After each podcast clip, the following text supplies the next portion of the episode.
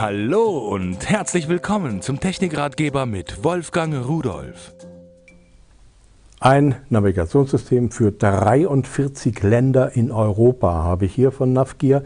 Das ist das äh, RSX60 3D. 3D heißt, es sind also in vielen größeren Städten, in den Innenstädten Gebäude, Häuser, der Kölner Dom zum Beispiel oder Reichstag in Berlin und sowas, in 3D-Darstellungen drin. Und äh, das ist eine schöne Sache. Aber nicht nur das, auch Gebäude und Häuser und Straßenzüge ringsherum. Natürlich nicht in jedem kleinen Dorf. Also da, wo ich herkomme, das ist nicht drin. Die Straßen schon, nicht die Häuser. Vielleicht auch ganz gut. So, wenn wir jetzt mal hier drauf sehen, also Navigation gibt es überhaupt nichts dran zu meckern. Ähm, ich habe jetzt mal hier eine Route eingegeben nach Düsseldorf und wenn ich die Route starten würde, würde mir sagen, er hat keine Satelliten im Studio, ist ja auch ganz klar.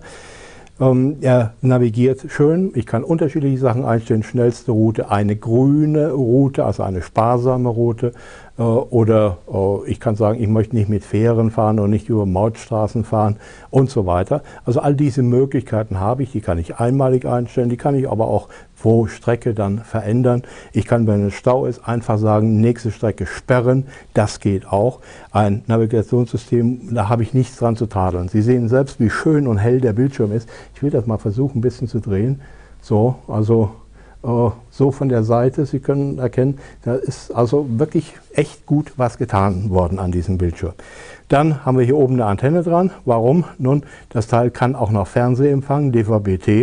Äh, und die Antenne wird normalerweise dann reingeschoben und ist dann drin. Das heißt, wenn Sie nicht gucken wollen, dann können Sie das als ganz normales Gerät verwenden. Normales Gerät, klar.